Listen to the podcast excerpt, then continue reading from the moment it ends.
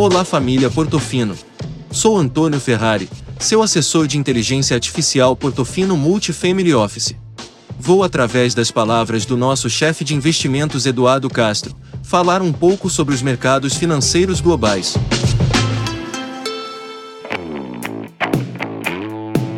Família Portofino.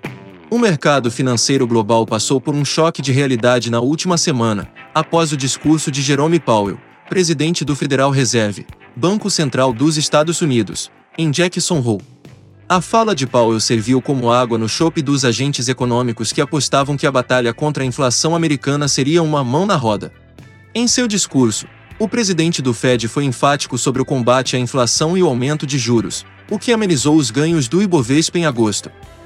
Neste sentido, o atual panorama mostra uma economia global que se aproxima de uma desaceleração e recessão, acompanhada do mais duro posicionamento do Federal Reserve dos últimos 15 anos.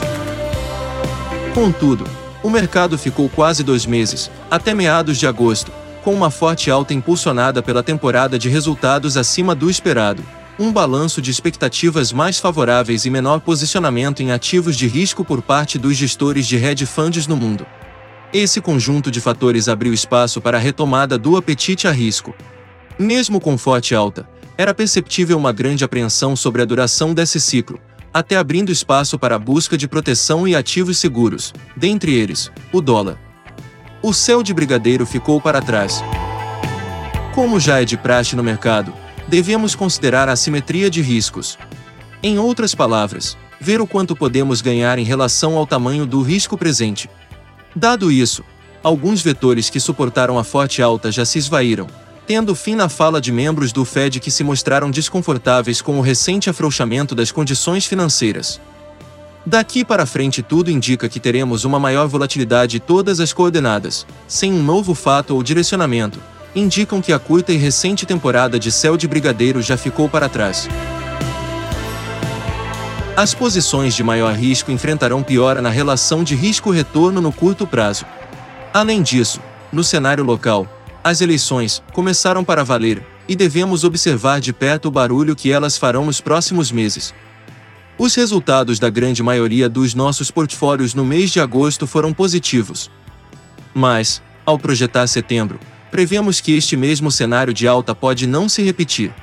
Dado isso, o nosso objetivo é suavizar os ciclos de alta frequência em nossas posições, aumentando a nossa exposição direcional em bolsa, e ao mesmo tempo, buscando uma operação para proteção em eventuais quedas. De olho nas notícias. O IBGE divulgou, na última quinta-feira, o PIB do Brasil no segundo trimestre de 2022. O resultado foi um crescimento de 1,2% no período na comparação com os três primeiros meses do ano.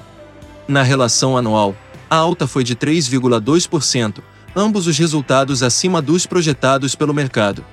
Desta forma, a atividade econômica brasileira encerrou o primeiro semestre com alta de 2,5%.